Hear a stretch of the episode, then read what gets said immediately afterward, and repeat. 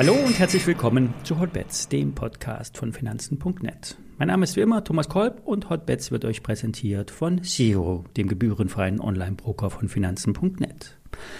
Vorab der Risikohinweis. Alle Nachfolgeinformationen stellen keine Aufforderungen zum Kauf oder Verkauf der betreffenden Werte dar. Bei den besprochenen Wertpapieren handelt es sich um sehr volatile Anlagemöglichkeiten mit hohem Risiko. Dies ist keine Anlageberatung und ihr handelt auf eigenes Risiko.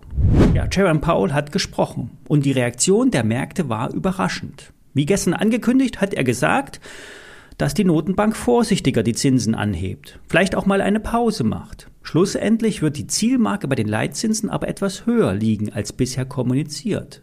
Das Positive war, dass Paul nicht so negativ war. Der amerikanische Aktienmarkt sprang mit der Veröffentlichung der Jerome Powell Rede aus dem Sprung nach oben, ohne groß zu konsolidieren über das letzte Hoch beim Dow, als gäbe es bald keine Aktien mehr. Diese Bewegung ist ernst zu nehmen, wenn man short ist. Der S&P 500 ist jetzt oben an seinem Abwärtstrend angekommen, nachdem er sich so viel mehr Zeit gelassen hat. Hier und jetzt weiter zu shorten macht charttechnisch Sinn. Stimmungstechnisch ist das nach dem Move von gestern sehr gefährlich. Ich werde die US-Eröffnung abwarten, um zu sehen, ob das alles fake ist oder ob wir wirklich, wirklich nach oben durchmarschieren. Die Saisonalität spricht dafür. Der Dezember ist in der Regel stark. Und zu sagen, diesmal ist alles anders, das sind bekanntlich die teuersten Worte. Denn Entwicklungen wiederholen sich, auch wenn sie nicht exakt gleich sind. Heute Nachmittag kommt der ISM-Bericht. Hier wird der Wert von um die 50 erwartet. Wichtiger sind die Non-Farm Payrolls, die Arbeitsmarktdaten aus der US-Wirtschaft, ohne Landwirtschaft wie der Name schon sagt. Die NFPs kommen morgen Nachmittag. Die DAX-Eröffnung heute Morgen war spannend. Ein 100 Punkte Gap-Up, also ein Sprung nach oben. Dann wieder alles zurück. Der Xetra DAX ist für uns immer noch die wichtigste Referenz. Im vor- und im nachbörslichen Handel können mit ein paar Futures die Märkte bewegt werden. Das Geld der institutionellen Kunden kommt erst von 9 bis 17.30 in den Markt. Und dann handelt auch Paris, London und Zürich. Denn dort wird ja auch bekanntlich das Geld verwaltet.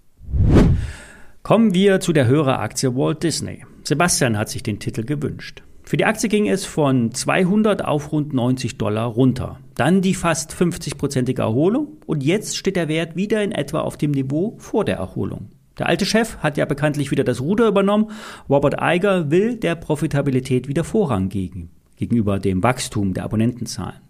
Disney muss, wie viele andere Streaming-Anbieter auch, mit hohen Kosten umgehen. Es müssen ständig neue Inhalte produziert oder eingekauft werden. Walt Disney hat den Vorteil, dass die Marke bei den Kindern und Eltern einen hohen Stellenwert hat. Die Parks haben nach der Corona-Eröffnung wieder eine hohe Anziehungskraft und sind die Cash-Cow. Auch wenn Disneyland in Shanghai erneut schließen musste, die anderen Parks sind davon nicht betroffen. Die Inflation sorgt zudem für steigende Umsätze in der Bilanz. Doch es gibt auch eine natürliche Grenze, was Menschen bereit sind, für so ein Parkerlebnis auszugeben. Und die Inflation treibt natürlich auch die Kosten. Schlüssel sind die Verluste aus dem Streaming-Geschäft. Fast 1,5 Milliarden Dollar wurden zuletzt Verlust ausgewiesen. Und so kann es nicht weitergehen. Der neue alte Chef will umstrukturieren. Was das schlussendlich heißt, ist nicht bekannt. Bekannt ist, dass es zu außerplanmäßigen Abschreibungen kommen könnte, so der Konzern vorab.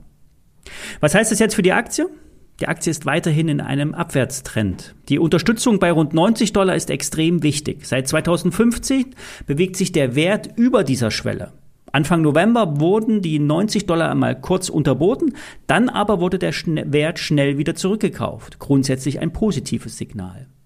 Der Abwärtstrend wird allerdings erst über 103 Dollar verlassen. Das heißt, wir sind derzeit im Niemandsland. Die nächsten News werden eher belasten. Die letzten Hochs fallen alle ab. Niedrigere Hochs sind nicht gut. Erst höhere Hochs zeigen eine Umkehr.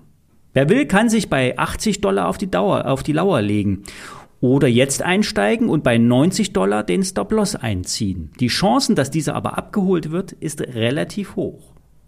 Jetzt könnte man argumentieren, dass die Netflix aber viel stabiler ist. Bei der Netflix-Aktie ist der Widerstand bei 330 Dollar eine harte Nuss. Hier war die Abbruchkante. Ab hier startete der zweite Sell-off. Ich erwarte bei Netflix ein Eindrehen bei 330 Dollar und einen Abfall in Richtung 200 Dollar. Dann würde auch Disney unter die Räder kommen. Das war's für heute. Morgen werde ich keinen Podcast bringen. Ich bin geschäftlich in Hamburg. Wir hören uns am Montag wieder und ich wünsche euch eine schöne Vorweihnachtszeit. Viele Grüße.